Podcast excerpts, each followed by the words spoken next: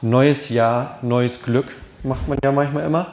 Das heißt, ich glaube, wir haben jetzt ungefähr die Hälfte vom Januar hinter uns. Wir können jetzt wirklich mal ehrlich über unsere guten Vorsätze reden. Bei mir ist es so, ich nehme mir durchaus auch manchmal was vor, wenn das Jahr wechselt. Dass ich mir ein bisschen mehr Ruhe gönne vielleicht oder mehr Zeit für meine Familie einplanen. Dass ich mehr Sport mache. Das ist übrigens ein Dauerbrenner, der ist jedes Jahr dabei. Nächstes Jahr mache ich mehr Sport. Das schreibe ich mir immer im Dezember auf. Immerhin. Ich bin übrigens immer noch stilles Mitglied in einem Fitnessclub seit letztem Jahr. Aber ich habe schon gekündigt, das läuft aus. Also es, ich glaube bis April noch. Das war so ein, so ein. Ihr kennt das. Wusstet ihr, dass Fitnessstudios im Januar mehr Leute, äh, also mehr Verträge annehmen, als sie überhaupt Kapazitäten hätten? Weil denen klar ist, dass die eh nicht alle kommen. Es gibt wirklich, also es gibt Untersuchungen. In Fitnessstudios, wenn man guckt, wie viele Mitglieder die im Januar Unterschriften nehmen, dann nehmen die deutlich mehr, als die jemals, wenn die alle kommen würden, da unterkriegen würden. Weil die wissen, die kommen eh nicht. Die kommen eh nicht. Deshalb lass die unterschreiben. Haben wir wieder ein Jahr Vertrag mit denen gemacht. Und dann kündigen die im Mai und warten, dass das Jahr rum ist. So wie ich. Aber euer Lachen verrät mir, dass ich damit nicht so ganz alleine bin. Das ist ja immerhin schon mal balsam für meine Seele heute Morgen, dass ich damit nicht alleine bin. Wie oft nehmen wir uns Dinge vor und so gute Vorsätze machen wir uns und merken dann, na, vielleicht war das ein bisschen hochgepokert. Vielleicht war das doch etwas zu viel, was ich da erreichen wollte. Denn erstmal so gesehen haben gute Vorsätze, ne, der Name sagt es, das ist was Gutes. Man nimmt sich ja nichts Schlechtes vor. Man sagt sich ja nicht, naja, nächstes Jahr mache ich deutlich weniger Sport, nächstes Jahr nehme ich 40 Kilo zu und nächstes Jahr werde ich anfangen, ganz ungesund zu essen. Das macht ja nur auch keiner. Sondern man nimmt sich ja was Gutes vor. Von der Idee her ist das was Schönes. Man muss halt dann nur damit anfangen. Ne? Das ist es ja immer. Man muss damit anfangen. Dann ist da, dann ist da dieser Schweinehund, der so viele andere Ideen hat. Und dann ist auch irgendwie alles neu, weil man ja was Neues anfängt. Und wie ist denn das, wenn man das Neue anfängt? Und irgendwie ist es auch ganz anders. Wer weiß, vielleicht wird das ja gar nicht so, wie ich mir das vorstelle. Und ich habe überlegt, ob wir das jetzt mit Melden machen sollen, wer bei seinen guten Vorsätzen noch dabei ist. Aber ich will euch jetzt nicht Sonntagmorgen den Tag schon direkt verderben. Also das wäre ja auch gemein. Deshalb machen wir das nicht. Ihr könnt das ja aber innerlich mal so ein bisschen, wer noch, wer sich was vorgenommen hat, wie gut ihr noch dabei seid. Also oder vielleicht nachher beim Kaffee drüber sprechen. Das Schöne ist, wenn wir in die Bibel schauen, dann hat Gott einiges zu dem Thema zu sagen, wie man mit neuen Situationen umgeht, wie man damit umgeht, wenn neue Dinge anfangen.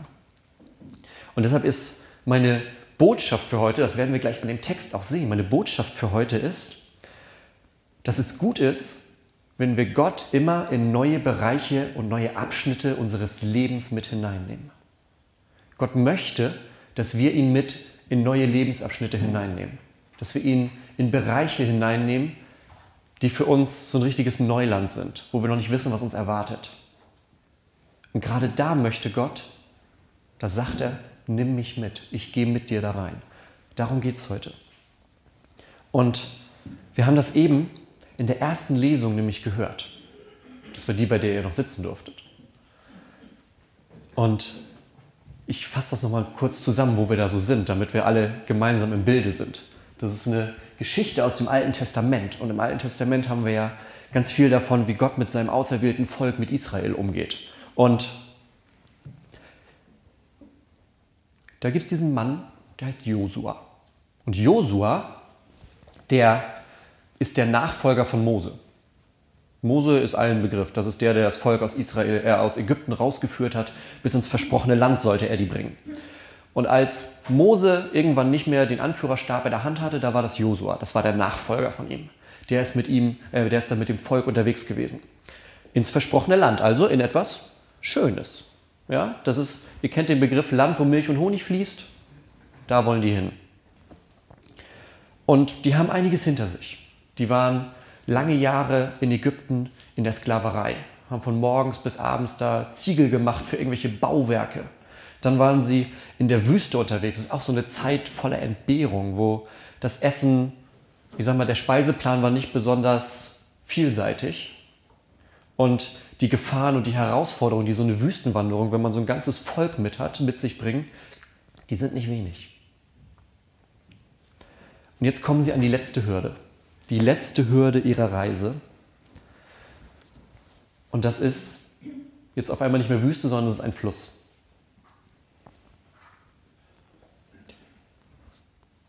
Ich lese euch nochmal was aus Kapitel 3 bei Josua vor. Josua machte sich früh auf und sie zogen und kamen an den Jordan. Das ist der große Fluss, über den sie rüber müssen.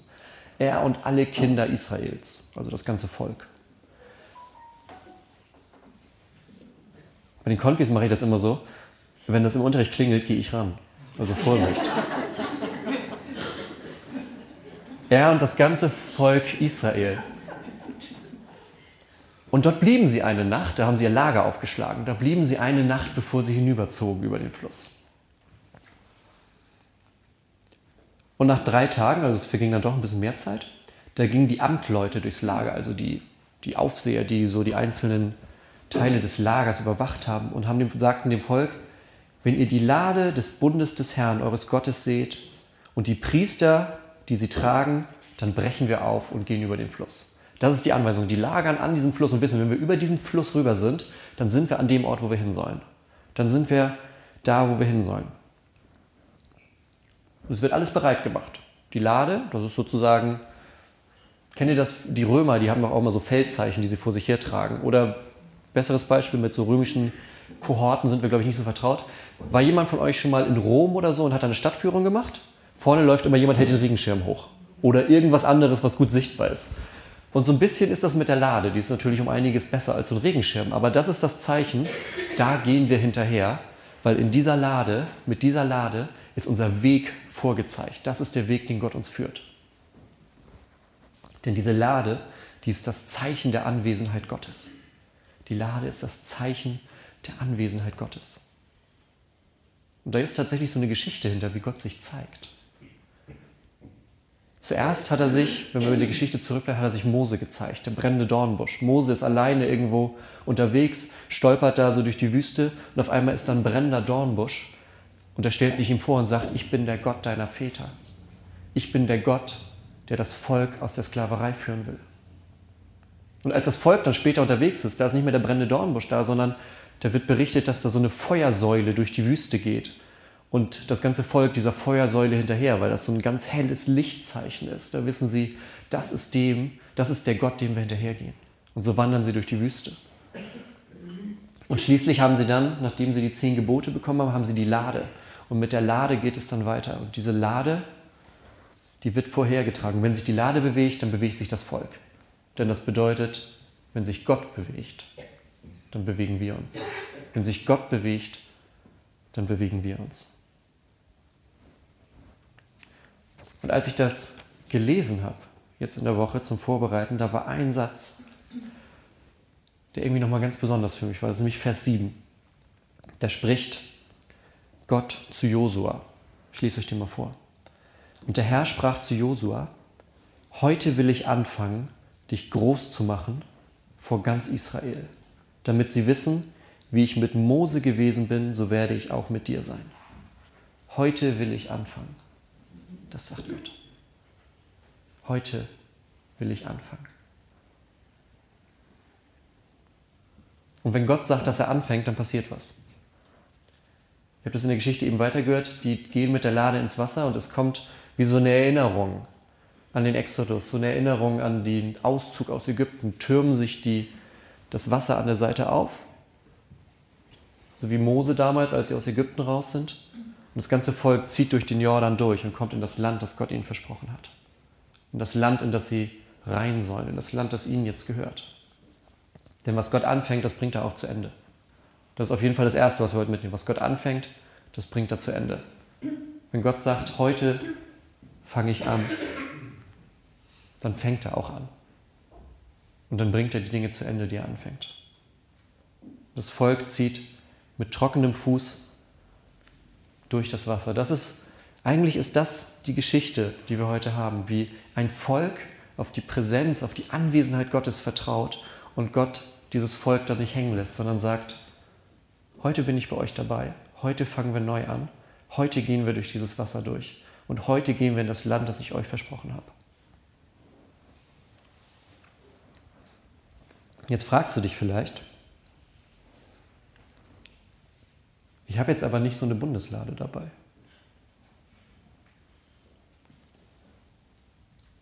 Ich habe jetzt nicht so eine Bundeslade, der ich hinterhergehen könnte, um durch die Wassermassen meines Lebens hindurchzukommen, damit die dann einfach mal stillstehen und ich durchgehen kann.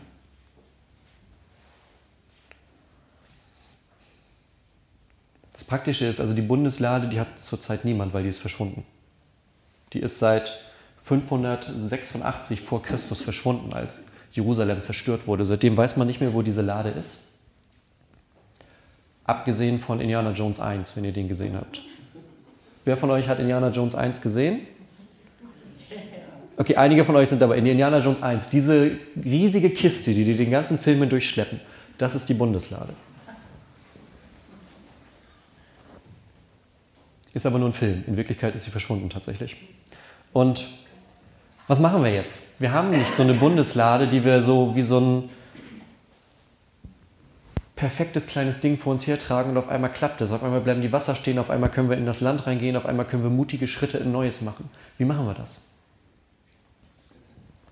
Was machen wir damit? Das Schöne ist, bevor dieser Satz kam, den ich euch gerade vorgelesen habe, wo Gott sagt, heute fange ich Neues an, wo er sagt, heute beginnen wir zusammen was Neues, da sagt er noch was anderes.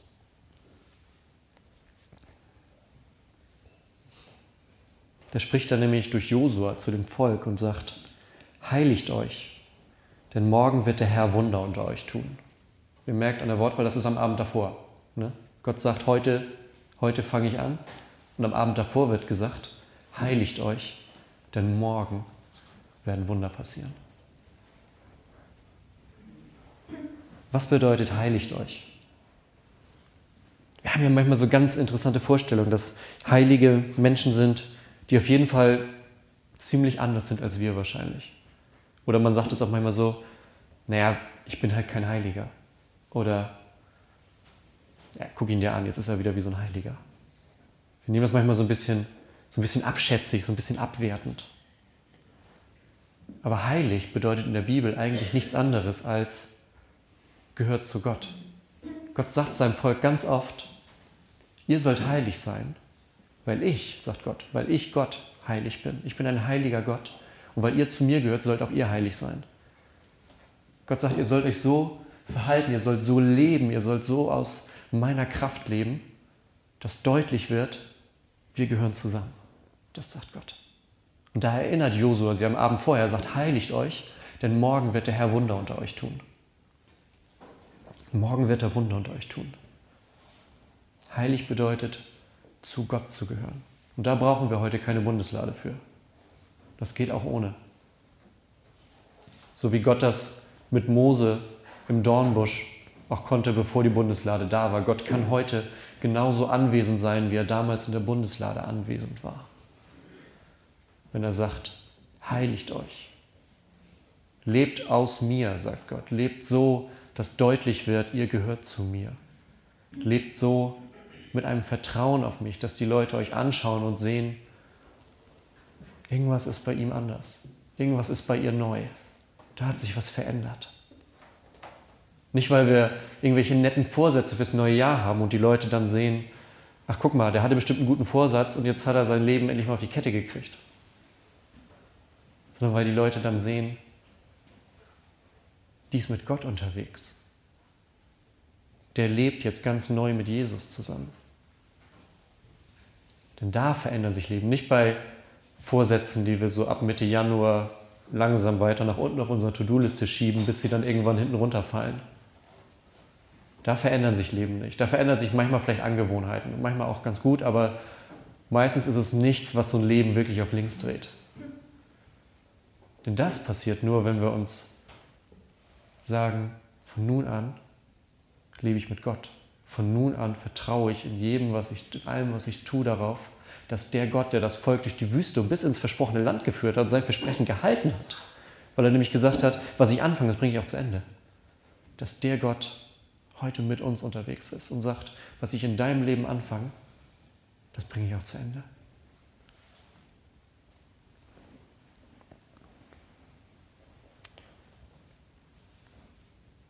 Und da kommt uns etwas sehr, sehr Gutes nämlich mit rein. Und das passt perfekt an diesen Morgen. Denn wir haben heute nicht die Bundeslade, aber wir haben etwas, was uns direkt in die Anwesenheit, in die Präsenz Gottes bringt, was uns direkt zu diesem Gott bringt, der damals mit dem Volk durch die Wüste gelaufen ist. Wir haben nämlich das Gebet. Wir haben das Gebet. Und das ist das mächtigste Werkzeug sozusagen, was wir für unser christliches Leben haben. Das ist, wenn ihr so wollt, eine direkte Kommunikationsleitung zum Schöpfer, eine direkte Leitung zu dem, der uns hierher geschickt hat. Und das ist eine direkte Verbindung über diese Welt hinaus. Ihr erinnert euch am Vater unser, was wir nachher noch beten werden, da gibt es diesen Satz, wie im Himmel, so auf Erden. Da ist eine Verbindung. Durch Gott ist da eine Verbindung. Das Natürliche und das Übernatürliche ist verbunden, wenn wir uns mit Gott verbinden.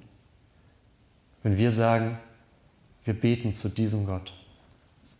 Bei mir ist es dann so, wenn ich vor so großen Entscheidungen stehe oder vor neuen Dingen oder vor Sachen, wo ich merke, jetzt beginnt was Neues oder jetzt auch zu diesem Jahreswechsel, als ich überlegt habe, was sind meine Ziele für dieses Jahr, dann ist das bei mir so ein richtig so ein strategisches Beten.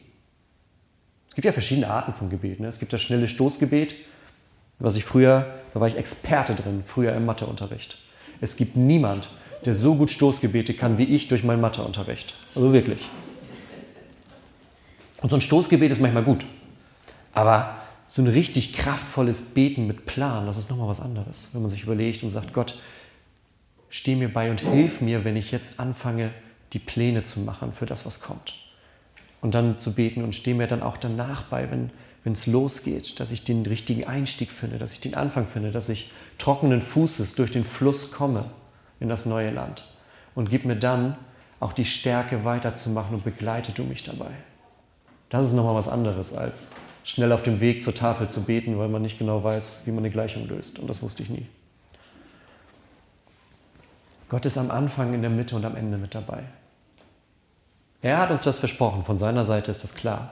Die Frage ist, ob wir das für unser Leben annehmen, ob wir darauf hören und sagen, heiligt euch, also mit anderen Worten, gehört zu Gott, denn morgen wird der Herr Wunder unter euch tun. Und wir hier als Gemeinde wollen uns das auch jetzt gerade im neuen Jahr mehr auf unsere Fahnen schreiben, dass wir sagen, wir sind eine Gemeinde, wir sind eine Gemeinde mit einem heiligen Gott in unserer Mitte, mit einem Gott, der sagt, ich gehöre zu euch, ihr gehört zu mir. Und schaffen da immer mehr Möglichkeiten, um damit dann auch zu leben. Und so ein paar ganz kleine, die kennt ihr schon. Wir können uns gegenseitig als Gemeinde ermuntern. Wir können füreinander beten in der Gemeinde.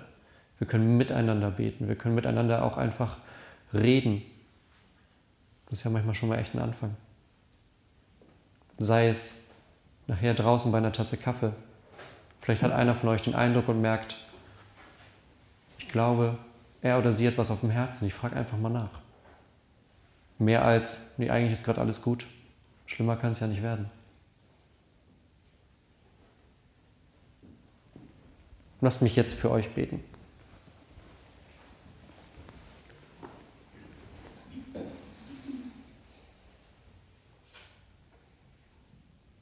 Gott, ich danke dir für diese Gemeinde danke dir für jeden einzelnen Menschen, der hier sitzt. Du hast Mut und Kraft und Liebe in jeden Einzelnen hineingelegt. Ganz viel Kreativität und ganz viel Wert. Durch dich haben wir unseren Wert und Gott, ich danke dir dafür und ich bitte dich, dass wir das immer wieder mehr und neu erkennen, dass hier nur wertvolle Geschöpfe sitzen, wertvolle Kinder aus deinem Volk. Gott, ich bitte dich, dass nicht wir unsere Identität machen, sondern du uns die Identität schenkst. Und wir mit dir gemeinsam unseren Weg gehen.